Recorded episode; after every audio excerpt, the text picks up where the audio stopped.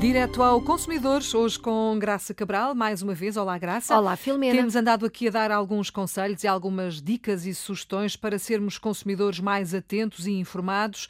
Há uma preocupação que todos temos, ou se não temos, devíamos ter, e que tem a ver com a validação das, Das faturas, faturas. para o IRS. É verdade. Portanto, não há de faltar muito em que o prazo vai terminar, em Termina- fevereiro, não é? É 25 de fevereiro, é o fim do prazo para validar as faturas pendentes. Portanto, que estão calhar- a navegar no portal das finanças. Se não o fez ainda, é bom que comece para não Exatamente. juntar Não- depois tudo. Tudo, e até porque depois, hum, enfim, à boa maneira portuguesa e do consumidor português, vamos deixar tudo para os últimos dias. E depois é todo- somos milhares ou milhares milhões. a aceder ao mesmo tempo ao portal de finanças, depois não se consegue, portanto está na altura de ter esta resolução para consigo, agir de forma atempada, equilibrada e então começar a validar as faturas que estão pendentes no portal das finanças. Deixe- Deixe-me ir mais longe, Graça.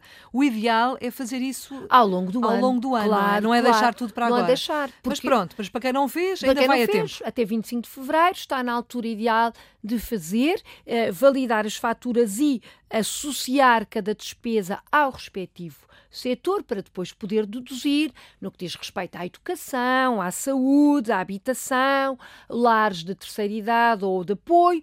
Todas estas despesas têm de ser, já sabemos, associadas a cada um dos setores para depois poder ter o seu IRS todo em ordem e usufruir ao máximo daquilo que são os montantes máximos de despesas que podemos apresentar. Algumas, algumas já vêm, já, Já, vêm com a categoria, é? exatamente, Mas há algumas que estão pendentes. outras estão pendentes à espera da nossa ação para colocar então na área correspondente, mas mesmo as que já estão ah, catalogadas, digamos assim, devem ser verificadas pelo consumidor. Não se esqueça que cada elemento do agregado familiar tem de ter a sua área revista, portanto, pais têm que ver as despesas dos filhos, têm que validar as despesas, as faturas pendentes também dos filhos. Se por acaso estivermos a falar de ah, casos de divórcio, de partilha, de, de- enfim, de- de, hum, do poder paternal, é a altura para fixar as residências, é a altura de verificar toda